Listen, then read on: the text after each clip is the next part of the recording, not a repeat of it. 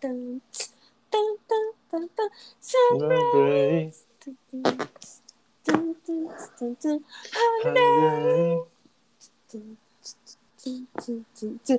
If you talk on the. Oi, gente. Gente, eu não sei se deu certo. Se não deu. Se você tá escutando a Renata é, cantando, é porque deu certo. Ah, então pronto.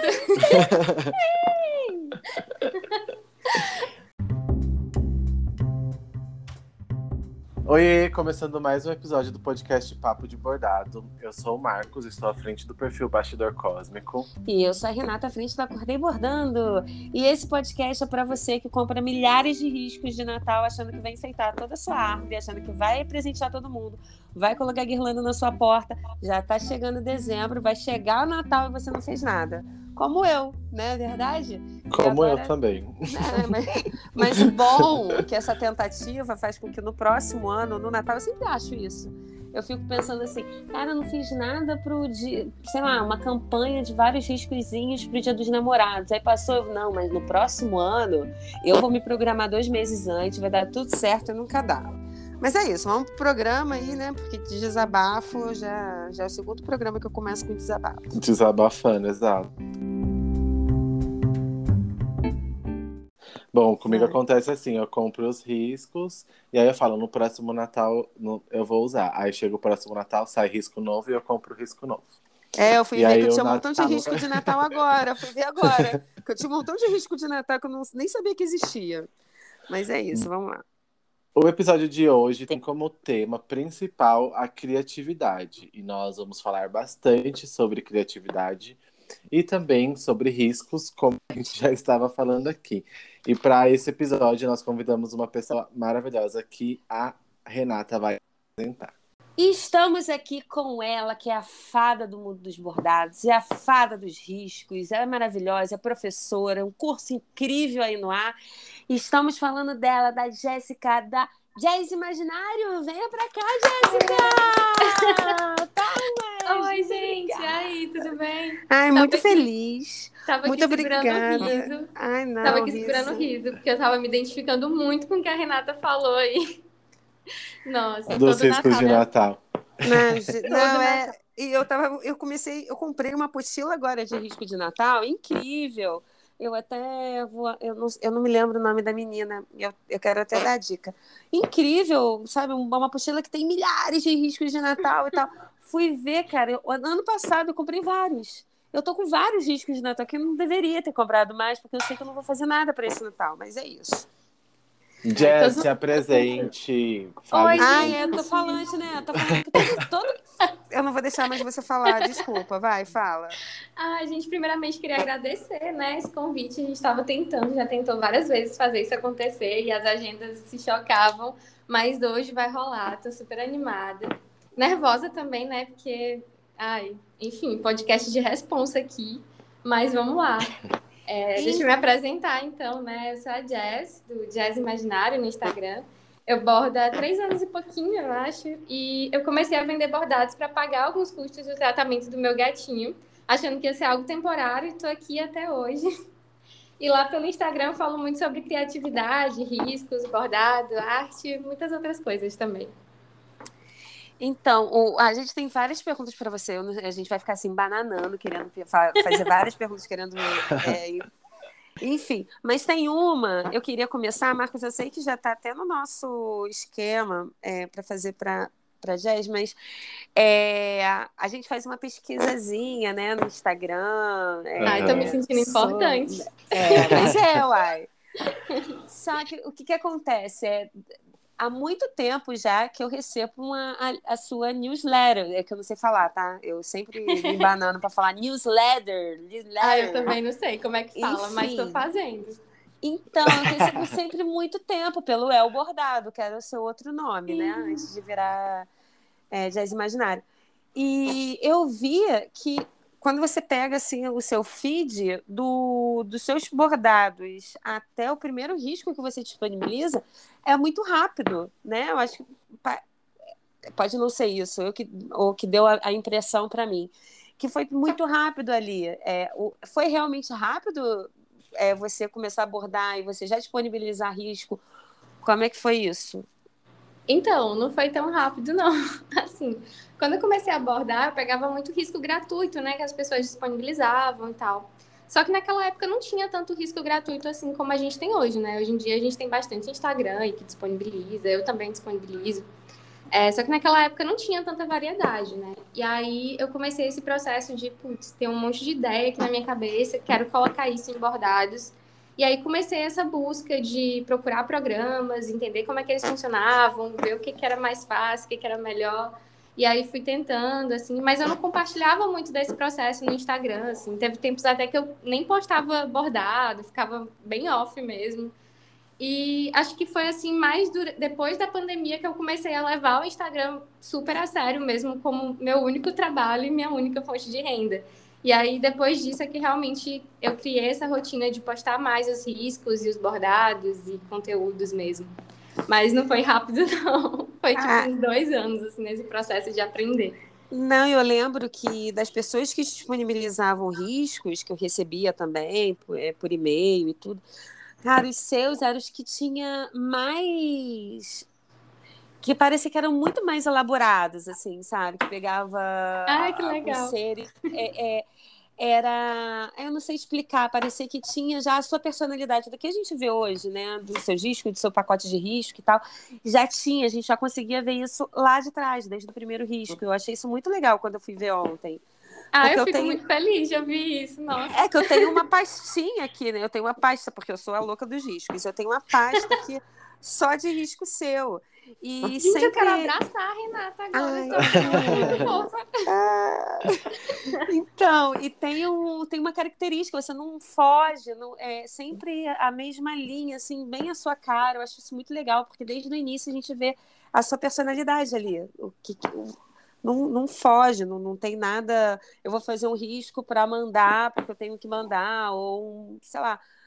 Parece que você pensa muito naquilo para poder fazer, para se dedicar. Então, o mundo do bordado agradece. Muito obrigada. Nossa, eu acho muito interessante falar isso, porque foi uma coisa que eu demorei muito a perceber, sabe? Hoje em dia eu consigo olhar e perceber mais isso, assim, mas quando eu comecei a fazer, não, sabe? Eu ainda ficava muito pensando nossa, eu devia ter um estilo próprio e tal. Nossa, mas fulana tem um estilo que é tão dela, queria ser assim. Eu não conseguia enxergar que aos poucos eu estava desenvolvendo ali o meu próprio estilo, né? Acho que quando a gente está nesse processo é mais difícil de, de identificar, de perceber. E aí só depois é que a gente vê que, putz, aquilo ali já estava fazendo parte do, do meu processo. É, a gente escuta muito isso aqui no programa, né? Que, ah, eu não sabia, eu nunca vi esse estilo que vocês veem. Eu acho que isso muito vem muito mais de fora primeiro, para depois a gente reparar Sim. naquele nosso estilo. Mas é, é, é muito legal porque quando você começa a fazer risco, você vai começar a refazer risco de coisas que você gosta, né? Uhum. Então acaba acaba sendo você inteira ali. É, eu vejo isso muito em você e na Lívia também, do que agora está no grupo junto com a Rebeca, junto com a Lília, do FIAP Coletivo. Eu Nossa, vi essa. Sou fã delas. As é... três arrasam. Sim. Isso, então eu sempre pegava riscos dela também, que ela também mandava na newsletter e tudo. E eu também via muito isso. Você via o, o, os pacotes, os riscos todos, assim, como se tivessem é, emaranhados. Você olhava, você já sabia de quem era, já tinha um estilo. Então, acho muito bacana. Uma assinatura própria, né? É. Bom, acho que já dá até para puxar o gancho de uma das perguntas aqui que a gente fez do script, que é se você demorou muito tempo para você construir essa sua assinatura, assim, ou você sempre viveu nesse mundo da jazz imaginário, ou, ou foi algo que você foi construindo com o tempo? Então, quando eu comecei a abordar, na verdade eu não curtia muito esse estilo de coisas mais lúdicas, fantasiosas, fofinhas. Eu achava que arte tinha que ser tipo posicionamento explícito, tinha que se posicionar politicamente e que só isso era válido, bem uhum. radicalzona. Sim. E obviamente eu ainda curto muito esse estilo, acho super necessário, mas durante a pandemia eu me abriguei nessa fantasia, nesse mundo imaginário que foi o que me salvou, porque era só notícia punk toda hora na televisão, na internet, no celular. E eu precisava de algo para me refugiar mesmo desse caos, sabe? E eu acho que a arte também tem esse papel, né? Muito importante na nossa vida. Então, aos poucos, eu fui me descobrindo nesse estilo, fui desenvolvendo espontaneamente mesmo esse universo, digamos assim. E eu fui percebendo que as pessoas também curtiam, incentivavam, né? Mandavam no direct coisas de fadinha, bolo no formato de cogumelo, brinco de asinha uhum. borboleta, coisa doida, assim, que eu adoro. Eu fico morrendo de vontade de ter tudo. e aí foi assim que, que começou a surgir esse universo, digamos assim. Mas, mas, foi algo bem espontâneo mesmo. Sim, mas aí, tipo, fora, de, fora o, o mundo do bordado, assim, dos riscos, você já consumia esse tipo de, de arte, assim, essa coisa meio lúdica e tal, na, na, na sua vida pessoal, sabe? Tipo, ah, série, uhum. livros, etc. Nossa, muito. É, eu até estava pensando assim em referências, né? Pensando no podcast, e uma das minhas referências assim, que eu mais adoro e que está em tudo que eu faço, eu acho, é o Estúdio Ghibli. Eu não sei se vocês conhecem. Uhum. Sim. Maravilhoso. É um estúdio, sim, que tem vários filmes, né? Super legais. E eles abordam muito esse lado lúdico e, ao mesmo tempo, com questões humanas muito profundas, né? E sempre valorizando muito a natureza, é, então, acho que tudo isso vem muito no tipo de arte que eu faço. Acho que é uma referência bem, bem forte para mim. Uhum. Ah, então você meio que já, já tinha é, esse seu lado, assim, esse seu universo dentro de você, né? Mas não, não era algo que você, tipo, apresentou, isso, apresentava eu... para as pessoas, né? Era tipo, é, uma coisa meio. Exatamente. Eu nem imaginava, assim, como colocar isso em bordado, em um risco era algo que eu só gostava e, e, ok, sabe? Que nem você gosta de um filme aleatório e tá tudo certo. Sim. Mas aí, à medida que eu fui desenvolvendo os riscos, eu fui percebendo que essa temática era bem recorrente, que era algo que eu realmente estava curtindo muito, assim. E eu acho incrível, eu amo. Não, e o engraçado é que a gente estava falando sobre é, pacotes de Natal e tudo. É, o legal é, é você ter. Tipo, eu gosto muito. Eu, eu não acho. Eu já sou muito velha, né, gente? É, é aquela coisa. Eu acho que se hoje eu tivesse que desenvolver riscos, é, ah, vou bordar as coisas que eu gosto. Na, nossa, eu sou tão é, plural, sabe? Eu não tenho uma coisa que eu sou. Eu já tive a minha fase. É, eu tinha minha fase criminal, mortes e tal, sabe? Aquela coisa do... Ai, meu Deus, que susto. É, eu era louca por livro, mas eu, cara, eu era louca, louca, louca por livro. Minha mãe tinha, parecia uma biblioteca em casa de tanto livro. E era tudo de assassinato, era tudo Agatha Christie, sabe? Então, uhum. se, imagina, vou fazer um meu universo ali de livro, vou ter que colocar alguém morto, o Poirot ali procurando é, pistas, entendeu? Com então... certeza não ia ter ninguém igual. Ia ser... É, então, aí, eu gosto de tanta coisa, por isso que eu acho que eu realmente, para procurar um estilo, vai ser meio complicado, porque é isso, eu sou plural, sou uma pessoa que. É, não, é, não é difícil. Eu. Uhum não, mas é isso, assim, eu acho que é, todo mundo tem gostos muito variados, né? Tu falou assim que gosta de livros sobre crime. Eu também amo podcast sobre isso e fico assistindo horrores. E a gente tem, tem muitas questões dentro da gente, né? Eu tento explorar isso, sempre trazendo o lado lúdico, mas vez ou outra esses outros lados também aparecem nos riscos e nos bordados. E eu acho isso muito enriquecedor, na verdade. Eu tenho uma coisa assim, tipo, meio que Hannah Montana, sabe? Quando você vive dois mundos. Porque eu gosto muito de, por exemplo, tudo que é da Disney, tudo que é cartoon, eu amo. Ah. Eu, eu, nossa, eu, assim, gosto muito mesmo. E também gosto de algumas coisas de é, ficção científica, gosto bastante de terror, tipo, de suspense, de horror. Então, uma coisa, tipo, não tem nada a ver com a outra. Sabe? Se eu fosse ah. pra eu criar, tipo, um um pacote de riscos, por exemplo, ia ser uma coisa meio doida, assim. Eu não sei o que, que sairia dali. Mas eu acho que conforme você vai é, trabalhando isso, né? Que nem a Rê falou lá no começo. Quando a gente olha, tipo, para os seus primeiros riscos, a gente consegue ver uma assinatura sua, mas eu acho que não era nem tanto uma coisa muito lúdica igual é hoje, né? Tipo, hoje uhum. você expressa, imprime muito mais essa imagem da jazz imaginário que a gente já, já associa. Porque eu acho que é conforme você vai Vai lapidando, né? Vai, exato. E aí você fala, não, tipo, beleza, eu posso fazer um pacote aqui de riscos, por exemplo, de terror, mas aí eu vou fazer uma coisa um pouco mais lúdica e tal. Sim, total. Já- Você já consegue, né, tipo, filtrar melhor. Aham. Não, e isso aparece até nas fotos que você tirou, né? Porque as fotos que você tirou é, com produção e tudo mais, você é, é, é uma fada ali no seu Nossa. Não, mas deixa eu falar, sabe? Não quando conseguiu eu nem. Quando eu vi essa foto, eu falei assim, parece que ela tá fazendo parte do cast do, do Annie with An- Annie lá, sabe? Annie. Eu falei, gente, parece que ela tá, tipo, a série já acabou. Será que ela tá fazendo uma, uma tipo, uma menção ali? Ou, Então, ou a lá. próxima temporada vai ser comigo. É, tipo Eu não, isso. queria, eu não queria Não falar, queria não, falar. gente, mas spoiler. Então, Não tava em acabou. off, mas já que tu trouxe esse assunto, eu vou ter que revelar aqui. É, tipo isso. Eu amei, então, eu até achei tipo, isso- incrível. Até isso é muito pensado, assim, porque é, quando eu fui fazer esse ensaio com a fotógrafa, por exemplo, ela tinha um daqueles corsês que eu acho lindo, inclusive, né, que você bota aqui na cintura. Mas aí eu falei pra ela, ah, eu acho que eu não vou usar isso, porque eu acho que dá uma conotação um pouco diferente do que eu gosto de passar lá no Instagram, de algo mais lúdico, de elfos e não sei o que. Eu acho que vai dar uma conotação um pouco mais sensual. Aí ela falou, nossa, que massa que tu já pensa, assim, em como colocar isso na rede, como conectar com o que tu traz. E aí eu fiquei pensando que, putz, isso já tá acontecendo de uma forma muito espontânea até. Mas você- acha que, tipo, esse foi um start, mas você acha que você faz isso, tipo, com tudo agora? Ai, sei lá, tô lá no shopping tomando um sorvete, aí você já olha pra um sorvete e fala, nossa, isso é muito jazz imaginário.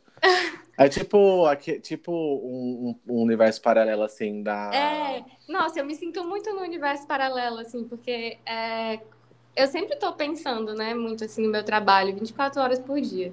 Uhum. Só que quando eu tô com amigos, por exemplo, né, eu não fico falando que a pessoa vai achar super estranho, não faz parte da vida dela, do que ela consome, enfim. Então eu me sinto muito assim, que nem você falou, Hannah Montana, né? Tipo, Aham. tem a Jéssica normal e tem a Jéssica fada do Instagram. Ah, mas eu acho isso incrível. E eu acho que as pessoas também que estão ali em, é, em volta de você e tal, assim, do seu convívio, já deve, é, tipo, olhar pra alguma coisa assim e já lembrar logo de você, de cara, né? Nossa, Nossa, muito. assim, outro dia a minha irmã tava numa loja, ela viu um prato, assim, de, com um cogumelo, ela já me mandou no WhatsApp, olha, isso é muito tua cara, tu tem que comprar, não sei o quê. É bom que você, tipo, você acaba conhecendo outras coisas, né? Tipo, porque não dá pra gente ver tudo. E aí a galera, tipo, vai te mandando. Sim. Eu queria perguntar pra você, se- tipo, da onde você acha que vem toda essa sua criatividade, assim? Tipo, sei lá, se existe um, um caminho ou se tudo hoje você consegue olhar com esse olhar um pouco mais criativo. assim.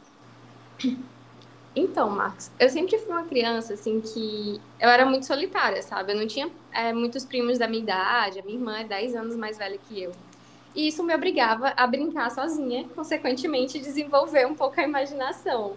Então, é uma característica que eu sempre carreguei. É, se deixar, eu fico olhando assim pro nada e pensando um monte de coisa, viajando na maionese, total, até hoje. Mas eu nunca tinha desenvolvido essa criatividade, era sempre algo que ficava só na minha cabeça mesmo, né? Porque, tipo, na escola, faculdade, trabalho, o foco nunca é desenvolver sua criatividade. Então, foi só depois de adulta, depois de conhecer o bordado, que eu comecei a desenvolver mais esse lado. Então, hoje em dia, toda a experiência que eu tenho, seja com livro, com música, com filme, ou se eu tô só rolando a página do Instagram, vendo coisas assim, eu tento desenvolver um olhar mais ativo para buscar inspiração nessas coisas e trazer pro bordado, sabe? Quando eu Uhum. falo olhar ativo, é que, assim, às vezes, quando eu não trabalhava com bordado, né, eu ficava muito no Instagram passivamente, só curtindo as coisas e, sabe, assim, sem nenhum compromisso. Sim. E hoje em dia eu tenho esse olhar mais ativo, assim, eu olho para as coisas e já penso, putz, isso aqui daria um ótimo bordado, essa frase aqui é super legal, posso colocar na legenda no futuro. Então, hoje em dia eu já tenho esse olhar mais ativo para as coisas e eu tô sempre pensando em como trazer isso pro meu universo também. Legal. E aí, é, a Renata aqui no podcast, ela sempre fala que ela não é uma pessoa criativa, né, Renata?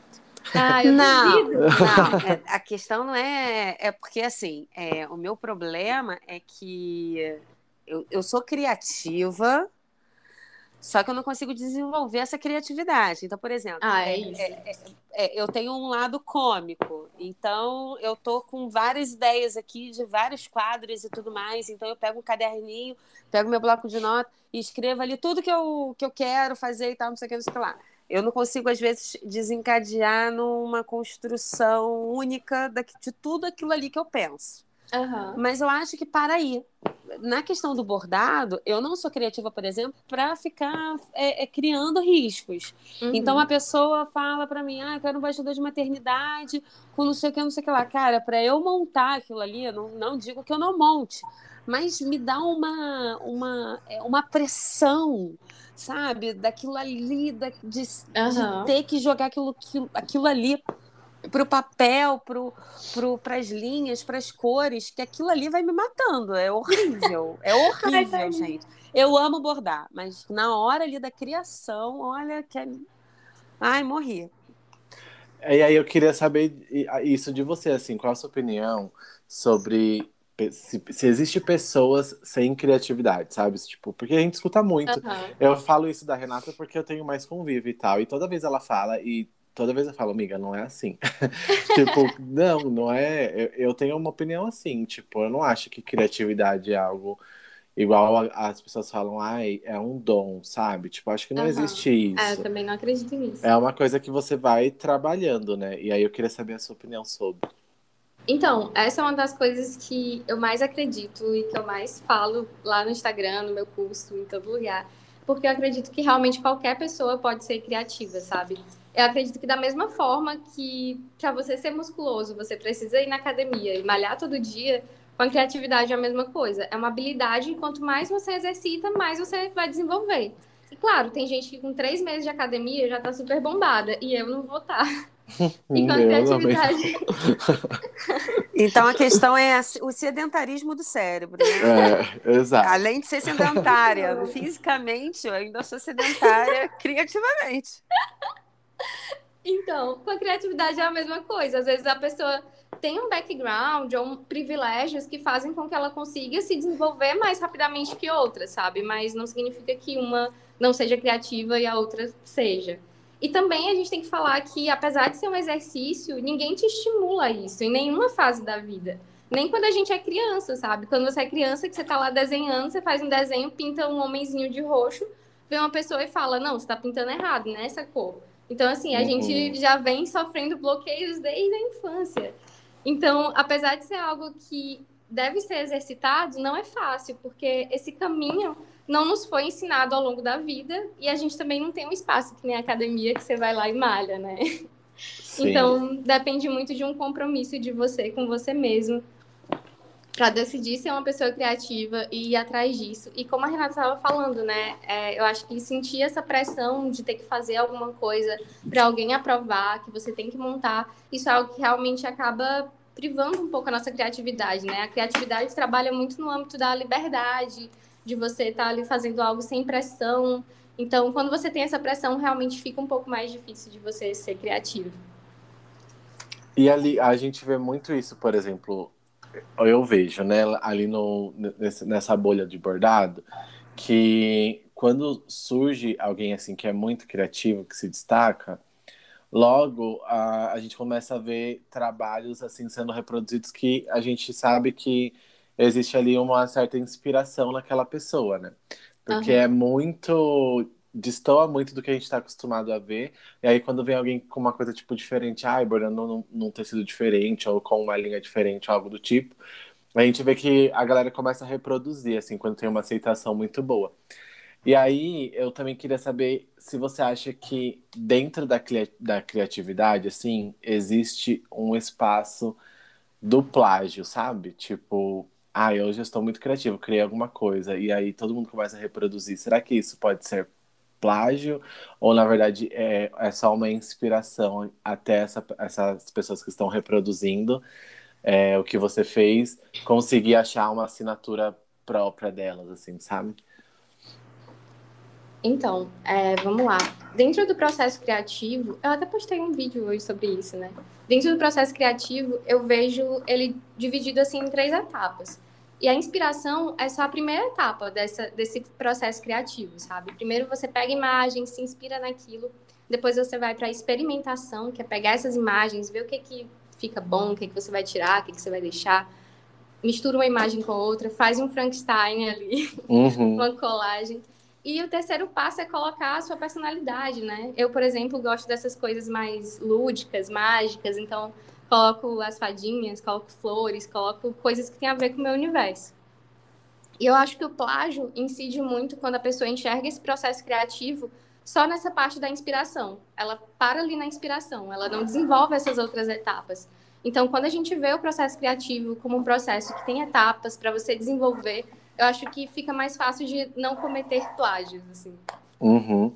Eu digo isso porque, assim, eu sou uma pessoa que eu tô meio que em constante busca de aperfeiçoar o meu traço no desenho mesmo. Eu gosto bastante de desenhar, mas eu acho que eu tenho, tipo, um desenho muito infantil, assim, eu nem sei se existe isso, mas assim, o meu traço, tipo, parece bem infantil, mas eu acho que é porque eu consumo muito é, coisas relacionadas a cartoon e tal, então é o que eu gosto. Uhum. E aí, eu. Toda vez que eu quero, tipo, mudar alguma coisa, quando eu não sei o que fazer e tal, eu vou e, tipo, tento copiar o desenho de alguém, sabe? Tipo, uhum. eu começo a copiar o desenho até eu começar a fazer um desenho que eu falo, não, esse daqui já não é mais cópia, já não é mais isso. plágio, sabe? Tipo, isso aqui foi eu que fiz.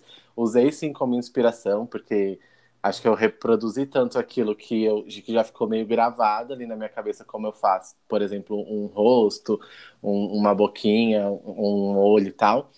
Mas eu vou, tô fazendo isso agora da minha cabeça. O, o que está saindo aqui é sou só eu com as minhas inspirações.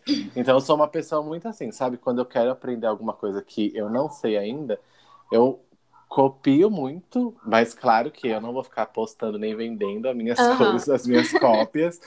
Até eu, tipo, ter uma segurança de que eu tô fazendo aquilo, assim, saindo da, da minha cabeça mesmo, sabe? Mas sabia que essa é uma prática até bem comum, assim, dentro da pintura, assim, os pintores renascentistas, que a gente acha super uau, eles faziam exatamente isso, sabe? Copiar outros pintores para ir aprendendo as técnicas e desenvolvendo o próprio trabalho deles, né? É, então, acho super importante que tu falou, porque é, copiar também faz parte do processo de aprendizado da gente. Eu acho que o importante é você saber que, primeiro, você não pode vender ou expor essas cópias, né? Como você disse. Uhum. E segundo, que ao longo do tempo você tem que ir desenvolvendo essas cópias e colocando o seu estilo ali, né? Para você ter um trabalho mais autoral no futuro. E você conseguir ver até a evolução, né? Porque aí você, tipo, vai uhum. ver que mesmo quando você quiser tentar copiar alguma coisa, mas que você não estiver olhando para a referência e só olhando para dentro da sua cabeça, assim, não vai sair uma cópia, porque é, é aquilo que você está pensando, é aquilo que você está criando, né? Total. Então você vê como uma evolução. Eu acho que quando a... você pega a sua inspiração, assim, pensando no processo criativo, quando você pega a inspiração e olha o seu projeto final e compara as duas, é, se você vê que realmente está diferente, então, tipo, uau, você chegou no que você no resultado que você tinha que chegar. Mas se você Sim. olha para a inspiração e você olha para o trabalho final e realmente ainda está muito parecido, aí eu acho que é um ponto para se repensar e desenvolver mais esse desenho, colocar mais da sua personalidade, talvez. Uhum. E aí, acho que a gente meio que respondeu isso, mas só para perguntar, a criatividade é algo que você acha que tem que ser trabalhada constante? Olha, eu acho que sim, sabe? É, como eu falei, eu acho que é um pouco difícil, né? Porque a gente não foi ensinado a ser criativo. É, e como a Renata estava falando, né? Ela disse que não se acha criativa para fazer riscos. Eu acho que a gente não precisa também ser criativo em todos os âmbitos da vida, né? Tipo, quando eu vou cozinhar, por exemplo, eu sou uma negação, não sou nada criativa. E é algo que faz parte, assim. Eu acho que ter essa flexibilidade no olhar também é um exercício para a criatividade, sabe? Você não ter essa pressão de, nossa, eu preciso criar algo muito diferente, muito original, que é minha cara. Isso acaba bloqueando um pouco a criatividade. Eu acho que o exercício da criatividade tem que partir dessa liberdade é, no fazer e também uma liberdade no olhar para si mesmo, né, como artista e, enfim, acho que tem a ver com isso. Acho que viajei um pouco também nessa Não, resposta. achei lindo, é, achei é... o máximo.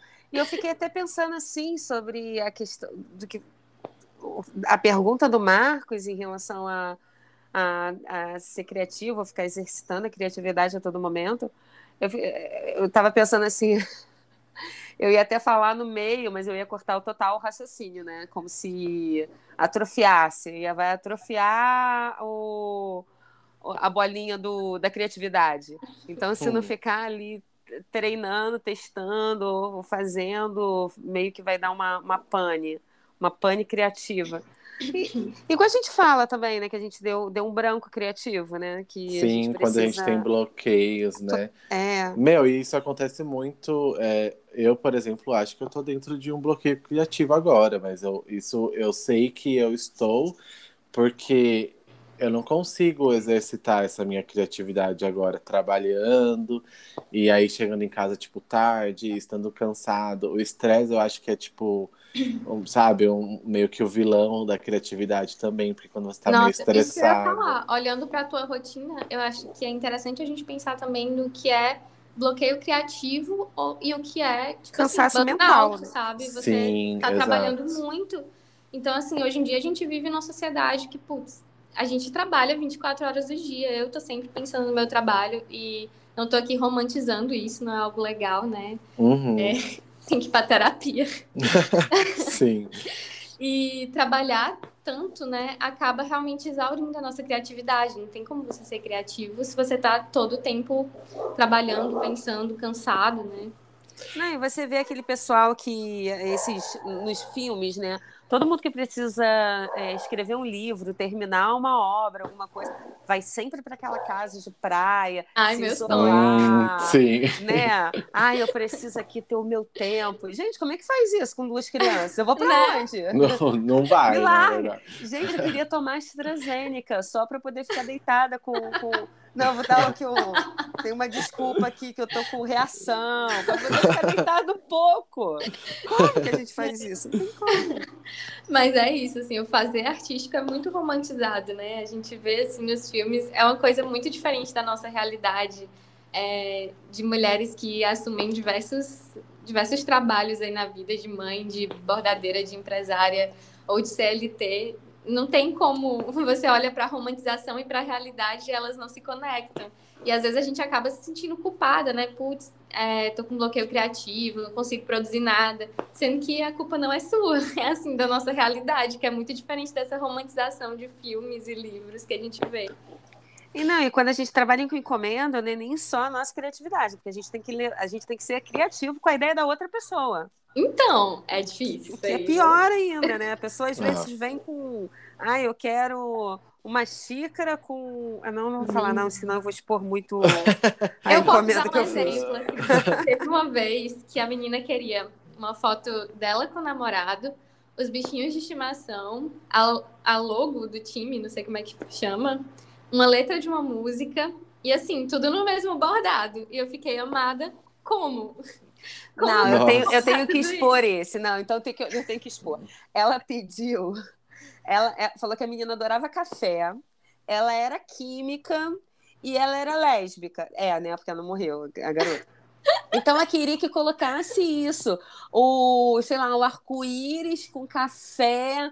Aí eu pensei na Nossa. molécula do café. Só sei que eu consegui, eu, sei lá, eu coloquei o arco-íris. Não, isso foi muito auge da minha criatividade, gente, porque eu coloquei o arco-íris como fumaça da xícara. Olha só Caraca, que sensacional. arrasou. Esse- Essa é a pessoa que disse que não era criativa. Pois é. Ficou um bananal de coisa que não tinha nada a ver com nada, mas ao mesmo tempo tinha tudo a ver com a pessoa ali que tu quer receber. Então. Não, mas com certeza, tipo, talvez pra você não não tenha combinado nada com nada, mas quando a cliente viu, falou: Meu, é isso, tipo, tá representando essa pessoa que eu vou presentear. Então, eu acho que quando a gente trabalha com encomenda, né, é muito difícil a gente suprir a expectativa do, do, do cliente ali. Na hora que a gente tá, tipo, passando orçamento pra ele, ou ele tá passando a ideia pra gente. Porque realmente as ideias vêm muito desconexas, assim, ai, o que, que você pensou para esse bordado? Ah, eu pensei num cachorro com o céu, com uma aquarela de pôr do sol, com a minha mãe, com segurando um pirulito, sabe? Umas coisas assim que você não, você não consegue visualizar assim de imediato. Não, Mas- sem dúvidas, eu acho muito mais desafiador fazer um risco para um cliente, cara, porque você tem que conciliar o seu olhar artístico, que às vezes tá achando tudo aquilo muito tosco, com também o Sim. desejo da cliente.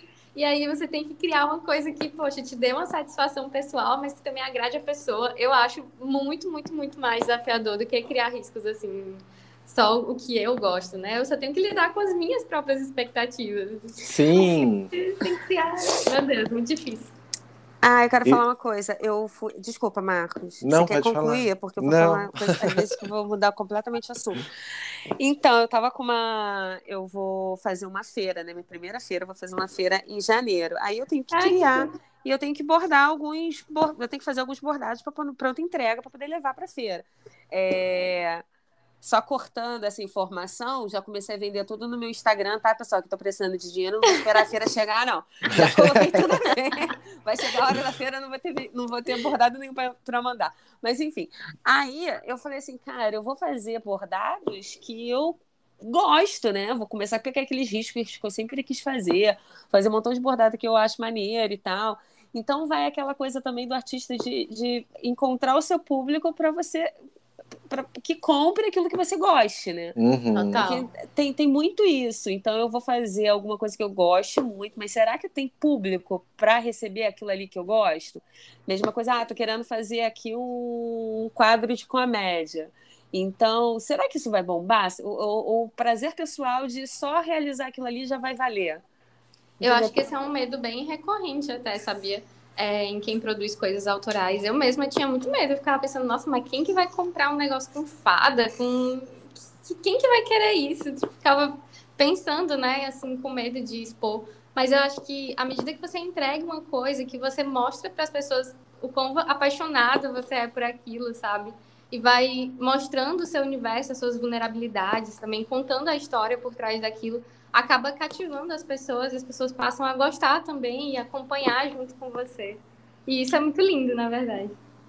Aí a gente também tem que pensar que, assim, é, sai da nossa cabeça, né? Por exemplo, a Jazz, ela criou ali o mundo dela, mas que existem outras pessoas que também gostam daquilo, né? Talvez não exatamente igualzinho que você pensou, mas que é algo que seja muito parecido ou que, né, que vai agregar ali ao, sei lá, a criatividade daquela pessoa. Então, é, mesmo que a gente ache super tosco às vezes, porque às vezes eu tenho umas ideias que eu acho muito tosca. Ah, eu também. Ou que eu, ou que eu penso assim, sabe? Tipo, nossa, nada a ver, a pessoa vai olhar isso aqui. Eu já fiz vários bordados assim, que tipo, eu criei o risco do zero, e aí eu ficava assim, nossa, nada a ver. Eu vou postar isso aqui, a galera vai falar assim, o que aconteceu? Deve estar, sei lá, doido, dopado de Rivotril pra, pra ter postado um bordado assim. E aí, tipo, é os bordados que a, que a galera mais gosta. Eu falo, nossa, Nossa, rola Tipo, muito. não é? É Aham. muito estranho. E aí tem essa, essa, essa apreensão mesmo, né, do, sei lá, de, de você querer fazer algo comercial. Mas aí a gente entra, nossa, numa outra questão que é o que é ser comercial, né? Tipo, porque às vezes o que a gente tá pensando ali vai ser uma ideia comercial mais pra frente. Ou não, mas a galera, tipo, vai comprar do mesmo jeito. Então, sei lá, eu não acredito nisso assim de, ai, vou, vou vender só o que for comercial ou vou fazer uma coisa só conceito. Eu acho que tudo que você fizer e botar lá e fazer igual que a Jess falou, tipo, ah, eu gosto muito disso, a pessoa começa a acreditar que aquilo também é muito legal e começa a gostar também. Sim. Eu até lembro de uma live que eu tava fazendo, acho que com a Bordadolândia, que a gente comenta sobre isso, assim. Que tem uma menina, eu acho que ela é gringa, sei lá, que ela faz uns bordados que são mapas. E aí a gente olha e pensa, putz, eu nunca quis um bordado de mapa, mas na hora que eu vi o bordado dela, eu fiquei, caraca, eu quero um bordado de mapa agora. Ah, Sim. foi igual a menina que eu indiquei no último programa. É, eu não gosto de gato. Ah, Fui eu ver o vi. bordado dela do gato, fiquei apaixonada, sabe? A coisa, poxa, que. E, não, e tem ideias também que você vê que eu acho tão criativa, assim, cara, eu nunca ia conseguir chegar ao ponto dessa criatividade de fazer, sabe, uma parada. É, isso eu sempre falei do Marcos, eu fico babando o ovo do Marcos desde quando a gente começou o podcast, né? Hum. Desde o primeiro programa. Mas uma coisa que eu sempre acho, eu acho o Marcos uma pessoa criativa, mas num grau assim, que ele pega, ele joga, ele coloca insere umas bolinhas, insere uns paetês, insere umas miçanguinhas. aí depois ele vem com push needle, aí vem colocar. Cara, ele fez um, um projeto lá que foi aquele, aquele, aquele picolé que você fez. Uhum. Eu nunca na minha vida eu ia conseguir, eu ia pensar num picolé derretendo, sabe? Coisa sensacional. Então, é, é, esse nível que eu acho que, mesmo exercitando, eu acho que eu já estou num grau que eu nunca vou conseguir é, chegar, que é, que é isso. É fazer um projeto que vai fazer o picolé, pensar que o picolé vai, vai derreter, vai ficar aquela, aquela obra ali de arte. Então, ah, é. mas eu acho que, tipo assim, tem coisas no teu Instagram que com certeza as pessoas que te seguem falam, tipo, caraca, como que a Renata pensou isso? Só a Renata fez aquilo, sabe? Então acho que parte muito do, do nosso olhar assim para as coisas. É, às vezes tu acha o Marcos muito criativo, eu também acho ele super criativo, mas tem outra pessoa que tá te admirando ali na encolha e tu nem sabe. Não, uhum. pode até pensar né, que nos vídeos que eu faço com os meus filhos, meio que do, do, Samuel correndo com bordado, ele batendo na minha cabeça. Então, essas coisas que acabam dando certo, é, eu sou, é isso que eu tô falando, eu sou criativa pro outro lado da comédia. É, não, eu, eu, acho que eu fico me queimando o tempo inteiro nesses episódios. Fica mesmo, você fica se sabotando. Clientes, não, ainda bem que cliente não escuta, né? Só quem tá abordando. Mas sabe que, tipo assim, a Renata, ela vive falando, vive enchendo minha bola aqui e tal, mas eu vou falar uma coisa que a, o podcast aqui, ele sai mais pela Renata do que por mim. Então ela fala, tipo assim, ó, que ela não é uma pessoa criativa, mas a maioria dos temas, se, se não for dizer todos, tá? Porque alguns eu, dei, eu, botei um dedinho lá, mas a maioria deles foi a Renata que, que deu a ideia, foi a Renata que, tipo, deu da ideia das, das Olha, entradinhas aqui. Não, mas eu acho que é o foco, que é a prioridade. Eu acho que a, eu acho que a gente também vai entender um pouco o que eu tô falando. É, eu acho que é o que a gente mais se identifica. Uhum. eu sempre pensei nessa questão da comunicação, de fazer algo que Sim. eu pudesse botar um pouco de humor, que eu pudesse me comunicar com as pessoas e tal. Então eu acho que eu acabo focando, jogando a minha criatividade, talvez, para esse uhum. lado e deixa aí a parte do bordado para bordar, entendeu? Eu quero que as outras uhum. pessoas sejam criativas. Eu quero que a Jess seja criativa, faça umas apostilas lindas para eu bordar, entendeu? Eu, eu deixo essa parte para quem gosta mesmo. E eu quero é bordar. E tá tudo bem também. Eu tá acho que a gente. Tá tudo bem, é. pois é. Eu nunca seria capaz de desenvolver tantos temas para podcasts e falar assim dessa forma. Então, assim, acho que tem espaço para tudo, né? Pra gente ser criativo em vários aspectos da vida. Aí, acho que quando a gente fala, por exemplo, de, de arte, né, de ser artista e tal, e aí a gente fala de criatividade, acho que a primeira coisa que vem na cabeça das pessoas é, tipo, aquele projeto final, né? Tipo, um, um, projeto físico ali ou alguma uhum. coisa final, tipo, ai, nossa, ela é criativa pelo risco, ela é criativa pelo bordado, ela é criativa pela pintura. Mas a gente não tá na cabeça do artista, às vezes a criatividade dele, ó, começou muito antes dele finalizar aquela, aquela, aquele projeto final ali. E não necessariamente a criatividade precisa ser um projeto final, um projeto físico. Às vezes você tá só sendo criativo o tempo todo, Sim, né? Total. E eu acho que criatividade é uma coisa que a gente muitas vezes associa com a arte, mas na verdade é uma habilidade que as pessoas podem usar em qualquer profissão, em qualquer ramo. É a sua capacidade de tomar atitudes diferentes, né? Assim, menos óbvias. Então é algo que você pode usar em qualquer ramo da sua vida, né? Sim. Não, gente, eu vi isso. Eu, eu acho que eu já falei isso também no. Eu tô sendo muito repetitiva nos programas, porque a gente não tá vai, gravando toda semana, então eu esqueço. Ah, esquece o que falou. Aí a pessoa que fica maratonando, ela fica vendo falando as Nossa, vai falando de novo. É. o, o meu marido, pra quem não sabe ainda, meu marido se chama Diego, tá? Então, quando falar Diego, é meu marido. O Diego tá fazendo bordado aqui. E ele vem, às vezes, com umas paradas, porque ele tem uma, eu, tenho uma criatividade que eu estou descobrindo depois de 20 anos com ele, que ele tem. Eu não sabia que ele, tinha, que ele era criativo. Aí ele vem com uma coisa assim. É, você acha que se eu fizer uma francesa aqui vai ficar legal? Eu falei assim, Diego, desculpa, mas eu não, tô, eu não consigo imaginar até onde você vai. Eu vou muito, eu sou muito rasa ali na, na, na, questão da criatividade dele. E ele vai muito além, não, porque eu vou fazer aqui, vou colocar uma onda aqui, sei lá o quê. Aí eu, desculpa, eu não posso te ajudar, porque eu não posso. Ele quer que eu te ensine o ponto, eu te ensino. Mas essa parte aí de pensar para frente, nossa, isso aí. aí eu, eu não sei se é preguiça ou se é incompetência. O que, que tu acha, Jess? Já joga a bomba. Jess. Ah, então, eu me identifico um pouco assim contigo. A minha mãe também borda, e às vezes ela me vem com as perguntas assim, mas no meu caso, eu acho que é porque eu, eu, eu só consigo me envolver muito, assim, quando é uma coisa do meu interesse, sabe? Assim, uma coisa minha, eu me envolvo muito. Ai, agora você vai. ó, ó, é, aí vai, vai dar separação. Se meu marido escutar isso, vai falar o quê? Que eu tô, eu só tô sem interesse no trabalho de não quero ajudar. E não é o caso. Ali, ó. Já vai ter briga. Vamos cortar essa um parte, Marcos, pelo tá? amor de Deus. Viu? Mas eu vou falar uma coisa. A gente tá aqui o, o episódio todo falando de criatividade. Ai, mas eu amo, tipo, fazer alguma coisa sem precisar pensar muito. E ultimamente. Ai, que horror falar isso, mas ultimamente eu tô tipo assim.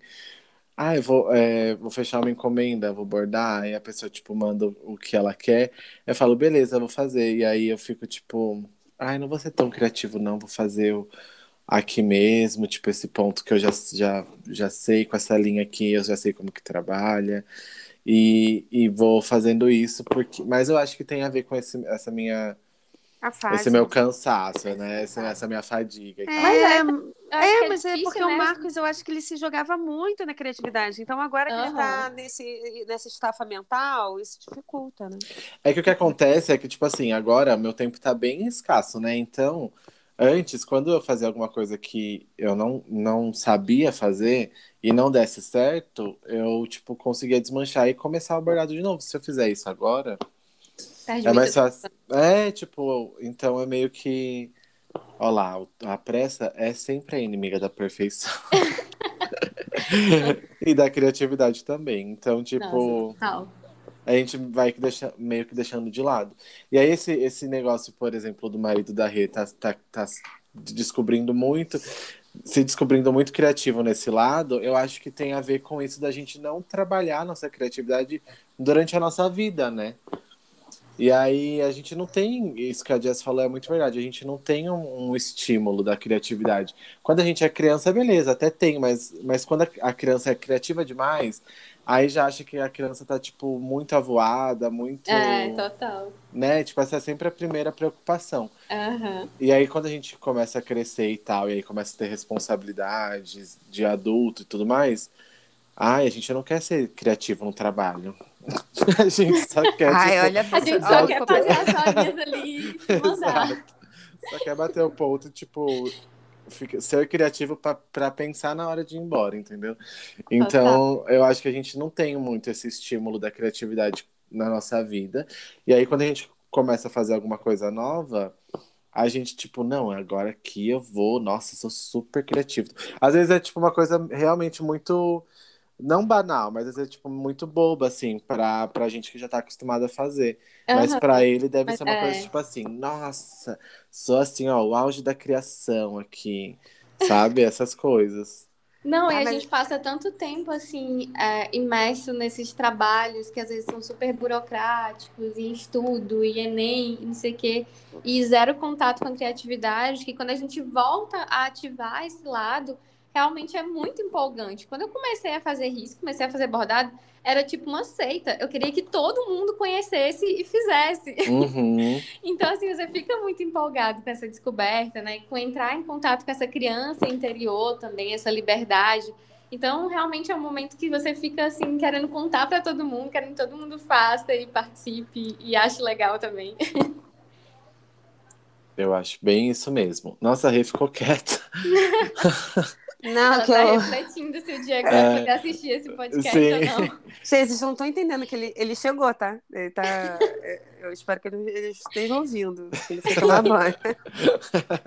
Aí vou, na hora que eu finalizar, que ele vê que eu terminei, ele. Ah, então quer dizer, né? que- É. Ah, então quer dizer que Então quer esse dizer que eu meu virei lado pauta. criativo é. Não, foi que eu tô explanando aqui, né? Tô, tô, tô fazendo os expose dele. Acabou de olhar ali. Acabou de... Ai, mas eu acho que é isso mesmo. E aí, acho que antes da gente ir para os quadros, eu queria falar um pouco sobre essa mudança da jazz. Não, primeiro eu quero. Vamos, vamos entender. Acho que você já deve ter falado isso bastante lá no seu Instagram. Mas eu queria entender um pouco sobre essa mudança do El bordado para jazz imaginário. E depois é, eu queria entender também essa mudança sua de encomendas e bordados e tal para produção de riscos. Como foi? Tá certo. É, então, eu resolvi mudar de bordado para jazz imaginário. É, muita gente achou ruim essa mudança, não gostou. Porque Sério? já estava acostumado, procurava lá o nome, aí não achava mais. Mas é porque era um nome um pouco difícil de, de falar, né? Assim, por ser em espanhol. Então, eu queria algo que fosse mais acessível. E também queria algo que não limitasse só o bordado, porque, sei lá, eu estava numa fase que queria explorar muita arte, né? Aquarela também. Então, eu queria colocar um nome que fosse um pouco mais abrangente. E aí veio daí essa mudança. Eu também achei que esse, o primeiro nome já não, não condizia mais com o que eu estava fazendo, assim, já não me identificava tanto. E aí foi por isso essa mudança. E a mudança das encomendas de bordado para o curso e para o clube de assinatura e tudo mais relacionado aos riscos é, veio muito gradualmente também, assim, e por, por perceber uma comunicação ali de quem me seguia, sabe? As pessoas começaram a manifestar o interesse, perguntar ah, que programa que tu usa, como é que faz, queria encomendar um risco contigo, não sei o quê. E aí, gradualmente, eu fui fazendo essa mudança e fui percebendo também que eu me identificava muito mais com esse outro rolê do que com o rolê de pegar encomendas de bordado. E aí acabou dando tudo certo. E aí eu migrei totalmente para esse outro lado. Não, e o que eu acho super legal é porque assim, você tem a vivência dos dois lados, você consegue opinar ali, porque, né? Porque hoje no, no seu Instagram você você dá muita informação, é muito, você faz muito post informativo, né? Tanto sobre só o bordado ou só riscos, e também sobre um monte de, de coisa assim relacionada à arte. Então, eu acho isso muito legal porque você consegue é, opinar dos dois lados. Você já sabe o que deu certo para você, o que não dava certo. E agora você está totalmente focado ali no, no seu clube de assinatura e no seu curso que é voltado para a criação de riscos, mas você isso não quer dizer que você parou de falar de bordado, né? Sim, sim, total. Não, eu falo muito de bordado, acho que vem até de uma certa empatia, assim, porque quando eu comecei a bordar, como eu falei, né, não tinha tanta informação que nem a gente tem hoje. Então, assim, foram muitos perrengues, muitas coisas que deram errado, e aí eu ficava tipo, pensando, nossa, se um dia eu souber como faz as coisas, eu vou explicar para as outras pessoas para ninguém passar por isso. E aí, hoje em dia, acho que eu faço um pouco disso também lá no Instagram, né? Tento tirar muita dúvida das pessoas e evitar que elas passem os mesmos perrengues que eu passei. Ai, o máximo. Arrasou. Vamos para os quadros? Bora. Vamos. Bom, chegou o momento dos quadros. Você que já é ouvinte aqui sabe do que eu tô falando, mas para você que chegou agora, nós temos dois quadros aqui e a gente começa com Perdi o Fio da Meada, que é aquele momento onde a gente vai falar alguma coisa de ruim, a gente vai falar alguma coisa negativa na nossa semana e vai desabafar. Ah, quem quer começar? Pode ser a Renata, que tá desabafadora. Desabafadeira. é, então, né? É, eu quero. O meu perdido é fio da merda sobre falta de planejamento, entendeu? Sobre a falta de planejamento que eu tenho na minha vida inteira. É um descontrole total. Eu comecei o programa falando sobre isso, o negócio dos riscos e tal. É, o seu cachorro. É o seu cachorro, Marcos, que está concordando comigo? Não, é o da vizinha. Você tá tão que tá indignado, tá Nossa, tão tá indignado hoje. quanto, quanto eu, assim. Hoje ele tá. Então, gente, a falta de planejamento de você querer fazer todo ano no Natal alguma lembrancinha, alguma coisa. Ano passado eu queria fazer um. Tipo uns chaveirinhos, alguma coisa assim, para dar para os meus vizinhos. Aí não deu certo porque chegou o Natal e eu não fiz nada. Nossa, Esse que vizinha foi- boa, né? Que Né? Eu vizinha- ia falar isso, É. queria ser sua vizinha, né? Ai, é, né, gente? Gente, meus filhos fazem tanta algazarra nesse prédio. O andar de baixo tu quer precisa ganhar um compensar, presente né? maneiro. Mas é, É. eu tenho que pedir desculpa de alguma forma. Esse ano foi a mesma coisa. Falei assim, ah, vou fazer uns bordadinhos, pelo menos para dar para os meus vizinhos aqui do andar, né, que eu gosto e tal, não sei o quê. E já dá, fica a dica aí, gente. Isso já é uma propaganda que você está fazendo aí, pessoal, e tal, encomenda e tal. Cara, queria muito aí. Tá chegando aí em dezembro, eu tenho um montão de, de coisa para entregar já com prazo, não vou fazer. Só fiz um bordado de Natal e vai ficar por isso mesmo, vai ficar só nesse bordado de Natal. Não consegui fazer nada aí pro. Então é falta de planejamento. Se planeja. Não faça como eu. Se planeje. Dois meses antes, já vai começando a fazer os bordadinhos de Natal para conseguir vender no, no mês. E é isso, tá? Falta de planejamento não dá certo no nosso mundo. É verdade. Eu, Ah, eu você quero- tá até melhor, porque eu não fiz nenhum. Eu queria tanto, tipo, pelo menos uma guirlanda, alguma coisa assim, hum, Nossa, mas eu também. não vou conseguir. Só fiz o, o do clube de assinatura mesmo. E ainda nem terminei tudo. Fala, Jess. Então, o meu perdi o fio da meada é que, bom, tá chegando o Black Friday, né? E aí todo o mercado vai se movimentando para dar desconto. Alguns descontos que não são bem descontos de verdade, né? Que a gente sabe que tem aquela enrolaçãozinha básica. E eu vejo que quem trabalha com artesanato acaba sofrendo essa pressão de ter que dar desconto também, né? Sendo que Sim. é uma prática que não faz muito sentido, assim, dentro da nossa realidade. Claro, existem exceções, tem gente dentro do bordado que trabalha com serviços, com curso ou com pronta entrega. Mas eu acho que quem trabalha mesmo com encomenda é algo muito difícil, né? E a gente acaba recebendo essa pressão aí da sociedade, do mercado, de ter que dar desconto também. É, e assim, é, complementando, a gente que trabalha com encomenda, a gente nunca passa o valor certo. Porque as horas trabalhadas não tem como você Nossa, saber. gente. Não, e eu que fechei o valor de uma encomenda. Só que a mulher é, não, não, não tinha dado ok da fonte. Aí eu dei outras duas opções, e, tipo, uma opção mais trabalhosa do que a outra. Então, quer dizer, o meu bordado, o, valor do bordado ia aumentar super. Então, gente, não sejam burros também de dar o valor sem finalizar o risco, tá? Eu dei o valor Sim. porque era uma frase e tudo mais, beleza. E eu não tinha fechado a fonte. Isso muda tudo, cara. Porque dependendo da fonte que É. você escolher, demora o dobro de tempo. É, sim. E aí, tipo, você vai lá e ainda dá um, um desconto, mesmo que seja uma porcentagem pequena de 10, 5%. Mas mesmo assim, você está tirando do seu lucro final, né? Porque você já, já vai trabalhar mais. Normalmente a gente sempre trabalha mais, né? As horas que a gente Sim. calcula lá nunca são horas exatas, porque um bordado depende muito do, do que você vai fazer no dia, se você vai conseguir bordar todos os dias. Então, assim. Não, e eu tive essa pressão de desconto, não foi nem por causa da Black Friday, porque eu tem dois bordados meus aqui no evento aqui do Rio, que é o Morar Mais, que é o evento de decoração e tal, arquitetura, e tem dois bordados que estão numa sala. E agora, na última semana do evento, eles fazem desconto, né, nas obras. Então, o sofá que está lá, de tal valor que foi feito para o espaço, cai quase metade. Então, são descontos super legais. E a arquiteta queria saber se não podia colocar um desconto para as obras serem vendidas, assim, os meus Uhum. bordados. E eu falei que não. E foi super difícil para mim, porque parecia que eu não estava querendo vender, mas não é o caso.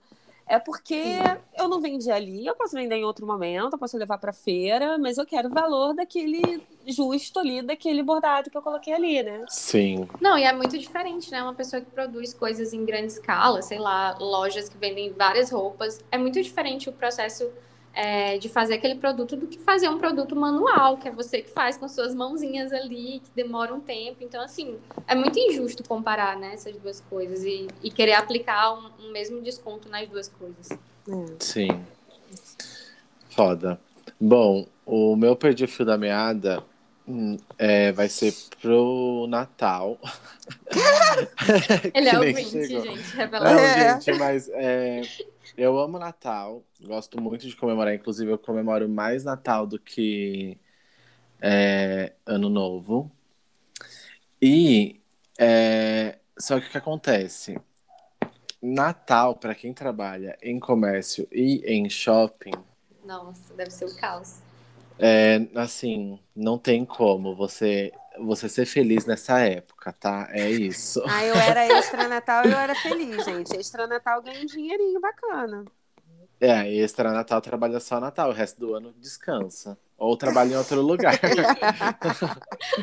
É, Bom, o que acontece é que assim, tá todo mundo lá nessa vibe, né? De ai, vamos comemorar o Natal, vamos ser caridosos, comprando presentes pra todo mundo, comprando roupa branca pra desejar paz pro ano de 2022, só que te trata como um lixo. Então, assim, é muita hipocrisia. Então não é pro Natal, é pelas pessoas. é- é- então você tá dando o perdido da minha, você tá dando negativa para essas pessoas imbecis que te tratam como lixo. É, exato. ai, é. Não pro Natal, Natal é lindo, cara. Não, a época natalina no comércio, é isso que eu quis dizer. então tá é porque bom. na época natalina, eu acho que essa hipocrisia fica ainda mais evidente, né? Não, e sabe o que a pessoa acontece? não fica boazinha no Natal, gente. A pessoa, filha da puta, é, filha da puta inteiro. É. É, isso. Mas o que acontece é que, assim, tipo, a pessoa. Ah, eu não sei, eu não sei se é porque é uma vivência minha, né, que eu já tô acostumado. É que, como ano passado eu tava afastado, eu tinha esquecido essa sensação. Eu já sabia que, que ia ser assim, mas não sabia que ia ser tão forte. É, O que acontece é que, tipo assim, a galera vai pro shopping num sábado que é feriado e não quer pegar fila em loja nenhuma. Ai, porque tá muito lotado. Ai, porque não tem funcionário, sabe? É sempre uma reclamação assim. Meu, é fim de ano, a galera tá enlouquecida pra gastar dinheiro que não tem, sabe? Pra, tipo, enfim, sei lá, comprar coisas e tudo mais. Então já Não, vai. e que culpa que você tem nisso, né? Tipo assim, você só tá lá realizando seu trabalho, não tem por que a pessoa descontar em você. Exato. É, o Marcos, ele é. O nome, ele é a, a empresa ali personificada. Então, se alguém precisa ficar descontente com a empresa, ele está ali sendo representante dela. Então, logicamente, ele que precisa ser o bombardeado. Nossa, então aumenta meu salário, por favor. Vai falar com quem? Com o dono lá que criou? Claro que não. Você é o representante ali naquele momento. Então, Não, eu no Aguenta. Instagram da loja. Eu só. re- eu- não, fala assim, tipo, o que você mais escuta é, ai, não tem funcionário. Enfim, é difícil mesmo, né? E é, horário comercial de shopping, ele é complicado, ainda mais fim de ano, que trabalha de domingo a domingo e tal. Então não é todo mundo que quer trabalhar lá. E aí eu só falo assim, eu também queria funcionário. É só isso que eu falo. Porque se tivesse, eu não estaria sobrecarregado. Mas é isso. Ai, eu só, só dou perdi o fio da meada disso, né? Meu Deus, só sei falar disso. Mas é isso, isso vai gente. mudar, amigo. Isso vai mudar. Eu amo Natal, tá bom? Podem, inclusive, me mandar presente de Natal, que eu vou ficar muito feliz. Mas eu não gosto dessa época natalina no comércio, porque a galera fica extremamente irritadíssima com um monte de gente, de lugares lotados e tudo mais. E estão lá comprando, tipo, presentes e roupa pra desejar paz pro ano seguinte. E não tá um pingo de paz naquela loja. É isso. É, agora, depois que, foi, que eu fiz esse desabafo, todo mundo desabafou e tá mais leve. Eu vou puxar o quadro de créditos para, que é o quadro onde a gente vai acreditar alguma coisa boa, é, falar sobre alguma experiência boa, enfim, compartilhar aqui com vocês. Então acho que a gente pode seguir essa mesma. Não, Ordem. primeiro é jazz. Tá bom. então, então pode ser a Jess. Então, Eu ainda tô pegando produção- aqui o nome da minha indicação. Ah, tá. a produção aqui do, do podcast me disse que, que nesse quadro eu poderia falar do. fazer meu jabá aqui do Jazz Club. Sim. Então, gente, o Jazz Club é o meu clube de assinaturas, tá? Por lá eu disponibilizo vários riscos, tem guia de pontos, guia de cores, tudo bem completinho para você bordar. E tem um Insta secreto só para assinantes também, onde eu coloco alguns vídeos e tutoriais. E em dezembro vai estar com temas de Natal, então sempre com esse lado mais lúdico, com bichinhos e tudo mais. Então, quem se interessar, corre lá no meu perfil, arroba jazzimaginário, para participar. Arrasou. Se quiser indicar outra coisa também, pode indicar, fica à vontade, o espaço é seu. Ah, tem outro Instagram também que eu curto muito, que se chama Papoulas Douradas. Ela também aborda temas assim mais lúdicos e mágicos. Ela é ilustradora e eu acho super legal assim trazer também outra pessoa de fora dos bordados como referência, né? Então, quem curte essa temática pode ir lá conferir o trabalho dela também. Papoulas douradas? Isso. Ai, tô vendo, amei, amei. já vou seguir, já. Adorei. Então, sou eu? Sim. Então, eu quero indicar, eu quero, eu quero falar duas coisas completamente diferentes. Uma, eu quero parabenizar todo mundo que usa essa, esse final de ano para levantar a grana, para ajudar outros, al- alguma instituição e tal. E é uma coisa que a Covax Japa está fazendo no perfil dela. Ela abriu uma rifa para para abrir uma rifa e quem ganhar Beneficente. isso, beneficente, que vai. é, eu esqueci o nome. é, Argilando, gente. Argilando, ela vai passar o valor é, recebido para essa instituição, que é, uma, é um lugar, é uma, é uma instituição carioca, que tem vários projetos bacanas. E, é, Cada número, 10 reais, gente. Então, se vocês puderem, se vocês estiverem ouvindo esse podcast, eu acho que até o dia 12 que ela vai, vai fazer o sorteio. É, passa lá, vamos ajudar. Se você souber de outro perfil também, não tem dinheiro para comprar um, um númerozinho, vamos compartilhar, vamos passar para quem pode. É, se vocês puderem ajudar, pelo menos agora no final do ano, é, eu vi que a Convex já está fazendo, mas eu tenho certeza que outros perfis também estão fazendo. Então vamos compartilhar, pelo menos compartilhar. Se vocês não puder comprar pelo menos um número para ajudar a instituição, então pelo menos compartilha. Fora que essas rifas sempre que a gente ganha alguma coisinha, né? Então, eu já comprei meus números, eu estou falando isso para você ajudar a instituição, por quê? A guirlanda que a Covox já está fazendo já é minha. Eu já ah, falei, já profetizei, já, já profetizei que eu vou ganhar. Então é isso, gente. Vamos ajudar aí, vamos compartilhar, vamos apoiar aí quem está quem tá fazendo uma. É, pensando aí no, no próximo aí, agora no final do ano. E também, pegando o gancho da Jess, que tem riscos lindos, maravilhosos, desde sempre que eu conheço essa, essa fada sensata. É, eu quero indicar também dois perfis que tem também riscos de Natal. Um que eu comprei uma apostila enorme, gente. Eu, eu sabia que tinham muitos riscos, mas eu não tinha ideia que eram tantos riscos. Então eu quero super indicar. É, ponto. Aí você fala assim, ponto, escrevendo ponto, aí tem o um pontinho mesmo, e ponto só. Tá? Esse é o nome do arroba. Arroba, ponto. Não entendi, ponto. foi a nada. Arroba, ponto. ponto, escrito uhum. ponto. Aí uhum. tem o um pontinho mesmo, pontinho. E pontinho SO. É ponto e só. Tá. tá ponto é, e só. É. É, eu comprei uma apostila de Natal. Foi o único risco de Natal que eu fiz, porque eu fiquei apaixonada pelo risco que ela tinha feito. Então, eu quero indicar também, se vocês quiserem uma apostila bacana de Natal também, tem essa ponte só. E outra também é. Peraí, que eu. Para eu falar certo, né? Para eu não falar besteira. É feito por gnomos. É feito por Gnomes também tá com uns discos magracinhas também de Natal. Ah, eu adoro o Instagram dela. Ah, é. Eu super me identifico também. Ela, ela, até quando eu falo, ah, meio, ela falou assim: ah, você é meio é, suspeita, né? Porque eu gosto de tudo que ela faz, eu adoro, eu adoro ver os stories dela também, enfim. Então, também ela tá com os riscozinhos lindos lá de Natal também. Então, se vocês quiserem, feito por gnomos, tá? Aí são esses dois perfis que eu queria indicar. É isso. Arrasou. Bom, eu não tenho uma indicação é, pronta. então, eu, o meu de créditos para é para a agulha de número 7, porque fazia tanto tempo que eu não bordava com ela que eu estou apaixonado. eu só bordo com a agulha número 9 e número 12.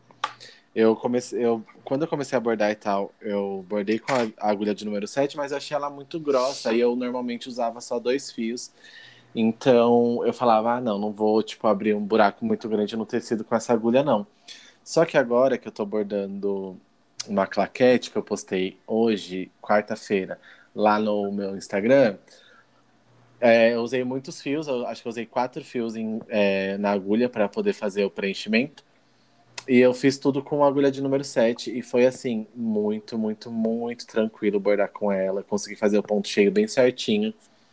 Ela abre um buraco um pouquinho maior no tecido, mas como eu tô bordando em tricoline, então a trama dele é um pouquinho mais maleável, assim, não fica tipo super aberta. E eu tô bordando com dois tecidos também, né? Tricoline e atrás é algodão. Então, agulha de número 7, você é minha, minha nova xodó. É isso, esse é o crédito. Pegando o gancho da dica do Marcos, da agulha número 7 que ele adora, é, gente que nossos ouvintes, é, a gente vai lançar um novo quadro no próximo programa, que é sobre dicas. Então, se você tiver aquela dica super maneira, igual o Marcos acabou de dar, que ele está bordando em dois tecidos. Então, é uma dica que o Marcos até compartilhou lá no, no Instagram dele, que uhum. é bordar dois, com dois tecidos é bom porque às vezes a, a gramatura do tecido que você está bordando é muito fina, ou você não está querendo que apareça muito aquele, aquele fuzuê que você faz atrás no seu avesso.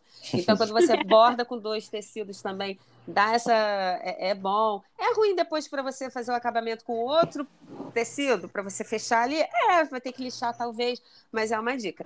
Então, se você tiver essa dica assim super maneira, cara, tem uma dica aqui igual imprimir risco no tecido, sabe? Com a impressora, em vez de você passar com a caneta. Tem uma dica maneira? Manda lá pra gente no nosso perfil podcast Papos Bordado no Instagram. Manda lá a sua dica que no próximo, no próximo episódio a gente pode estar lendo aqui a sua dica, vai te acreditar, claro, claro que a gente vai te acreditar. Então, se você tiver aquela dica muito maneira que você quer compartilhar para os outros amiguinhos aqui do Mundo do Bordado, manda para a gente lá no podcast, tá bom? Sim, faz assim, manda já, tipo, é, a, a sua dica e como você faz, sabe? Tipo, ah, eu gosto de bordar em dois tecidos, e normalmente eu uso tecido tal e tecido etc. E é, bordo com agulha de número tal, uso bastidor número tal, para a gente já, tipo, passar a dica toda certinha aqui, o passo a passo, a receita da sua dica, tá? Esse vai ser um quadro novo, a Renata trouxe aqui pra gente. E como a Renata é a CEO desse podcast, é a que paga o meu salário, eu falei, tá bom, então vamos trazer esse quadro novo. Claro que está seis meses sem receber, né? Porque a crise está aí, né? É, mas o, o processo vem. O processo é. vem. é isso, gente. Vamos, temos temos. De hoje. Jess, muito, muito obrigada por ter participado dessa loucura, de ter falado tanto, não ter deixado você falar. Não. Mas é muito feliz de ter dado certo, de você estar tá aqui. Eu te, quero te parabenizar pelo seu trabalho. Você é incrível. Gente, o curso da Jess também é incrível. Eu não vou falar que eu já fiz, porque eu não fiz, mas eu tenho, eu sei que é incrível. Porque todas as lives que eu fiz da Jess, eu acho que com as coisas, coisas gratuitas que ela já compartilha, já é tão sensacional que você já tem noção do, do nível do, da bagagem que você vai ter depois que você termina o curso. Ah. Então, muito obrigada por tanta dedicação aí, por tanta dica que você tá bacana, por tanto risco legal que você disponibiliza. E tá incrível também seus pacotes de risco. Então, muito parabéns, parabéns pelo seu trabalho. E é isso, estou muito feliz de ter dado certo. Ah, Sim. eu que agradeço. Vocês são muito fofos, assim, me diverti muito. Adorei o convite. Já quero outras. Ai, já, já, gente. Eu preciso fazer esse curso, porque eu preciso fazer apenas uma frase e eu não sei como é que eu coloco a frase dentro de uma rodinha. Como é que faz isso? Eu sou muito. Gente, eu sou muito poia nesse negócio de. de, de... Ai, enfim, sou muito poia. Eu também quero agradecer, quero agradecer a Jazz. É, amiga, muito obrigado por ter topado fazer parte aqui do nosso podcast. Eu posso falar como aluno que sou, porque eu fiz o curso da Jazz. Ah, é verdade. E é maravilhoso. É, meu, é muito rico de informação. É, essa uma hora que a Jazz falou aqui, com todo esse conhecimento que ela trouxe, que deixou a gente aqui embasbacado várias vezes, a gente ficou, nossa, olha esse pensamento dela. Pois bem, isso é no curso inteiro dela, tá? Ela, tá, ela tem assim, amiga, sei lá, você é muito profissional. Muito Ai, profissional. Meu Deus, gente. Esse, é isso que eu tenho pra falar da Jazz, ela é muito profissional. E tudo que ela faz é muito impecável. Então, olhem o Instagram dela, deem uma olhada no curso dela e é isso. Muito obrigado por estar aqui. Não, e graças ao. ao Vocês estão muito lindos. Graças ao Marcos ter sido aluno da Jess, que ele fez vários riscos para mim, né? Pro meu curso. É, Sim. eu sou péssima. Eu sou sugo, né? Eu só sugo os meus amigos. E não me pagou, não me pagou ainda. Não, paguei nada. é isso. Tô com vontade de guardar esse podcast assim num potinho e ficar assim grudadinha com vocês. Vocês são muito fofos, sabe? Ai, eu sou fofa. Eu sou mais, eu sou mais, eu sou mais. Ai, gente, muito, muito obrigada pelo convite, sério. Eu amei conhecer mais de vocês também através do podcast, assim, vocês são muito legais, sério. E continue com esse trabalho, assim, porque é muito divertido poder bordar escutando o podcast de vocês, né? Ah, obrigada. E a gente tem que agradecer também os ouvintes, cada vez mais tem mais gente chegando. Sim. Então, não esqueçam, gente, além de vocês ouvirem a gente aqui, é muito importante que vocês sigam a gente aqui no Spotify. Aqui tem uma, uma janelinha, só tá escrito seguir. Só clicar ali, nem um minuto, mesmo se você não estiver gostando do programa, vai lá, segue a gente, entendeu? Ah, a sua, a sua vozinha que tá ali sem fazer nada. Fala para ela seguir a gente também. Quem sabe ela não gosta de ouvir a nossa voz, essa voz aqui, essa voz voz maravilhosa que tanta gente é, escuta. Tem gente fora do mundo bordado que quer só ficar ouvindo a minha voz. Isso é incrível. Ai, então, meu Deus. muito obrigada. Vou contar tá? pro Diego. Não, mas ele sabe, né? Ele sabe que a minha voz, essa arte minha, é pro mundo, né? Não é. Não pode ser guardado aqui só nessa casa. É isso. O de créditos para devia ter sido pro Diego, gente. Nossa, ele foi tão citado. É. Gente, então, é, no próximo, gente. no- no próximo. Ele ouve o programa, senão ele vai ficar muito com a bola cheia. Não pode ser assim, não. É, verdade. Bom, é, onde a gente encontra? Vamos começar com a Jess. Jess, fala aí as suas redes sociais, onde a gente encontra você, o seu curso, como que é. Fala aí. Então, gente, para me encontrar em todas as redes sociais, Pinterest, YouTube, Twitter, TikTok, Instagram, é Jazz Imaginário, J-A-Z-Z Imaginário. E o curso agora ele não está à venda, porque eu vendi algumas semanas atrás, mas é só me seguir que eu sempre coloco lá as informações sobre ele quando ele estiver disponível de novo, para todo mundo saber. E o Jazz Club é uma assinatura mensal de riscos, então todo mês você pode participar, é só R$17,00, então é super acessível. E é isso. Você, Muito, muito, muito obrigada. você acordei bordando. Ah, eu! Eu sou a Renata Monteiro, arroba Acordei Bordando, porque agora eu mudei, né? Era Acordei Bordando em todos os lugares, aí eu coloquei Renata Monteiro para o pessoal saber qual é o meu nome, né? Então Uhum. tá lá, Renata Monteiro, arroba Acordei Bordando. Em todas as redes não, só tô no Instagram mesmo, tá? Se você for lá no Facebook e querer falar comigo, eu não vou te responder. É, porque eu só tô ali mesmo no Instagram, tá? E você, Muso Master desse podcast, onde a gente te encontra? É, eu sou o Bastidor Cósmico lá no Instagram também. Por favor, continuem não deixando o meu trabalho flopar, porque ultimamente o flop tá chegando. Mas eu também vou lidar com isso da melhor maneira possível. Aqueles que já, já, já aceitou. É, tô lá no Acordei Bordando. No Acordei Bordando, não, no, no Bastidor Cósmico. Só se você quiser me convidar para uma live. Gente, se vocês quiserem me convidar para live, pode me convidar para live. Eu super topo, tá bom? Ah, eu já quero te convidar, nossa. Aí, ó, tá vendo? Vai ter um convite, gente. Convidem a Ó. Renata pra live, porque Vai eu não acontecer, aguento a Renata.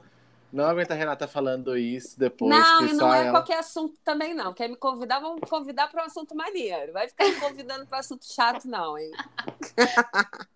É E é isso, gente. Muito obrigado a vocês que escutaram até aqui. Sigam a gente aqui no Spotify, porque já que a Renata não me paga, um dia o Spotify vai pagar. Por enquanto, não, não chegou ainda, não. Não. E sigam a gente lá nas redes sociais, lá no- na- nas redes sociais Instagram só, que é podcast Papo de Bordado. Mandem as dicas lá pro, pro próximo episódio a gente começar com esse quadro novo que a Rê trouxe pra cá, tá bom? Acho que é isso, gente. Muito é obrigado. Isso. Beijo. Muito obrigada, Beijo. gente. Amei, Beijo. amei. Obrigada, gente. Tchau, tchau. Tchau, tchau. Tchau.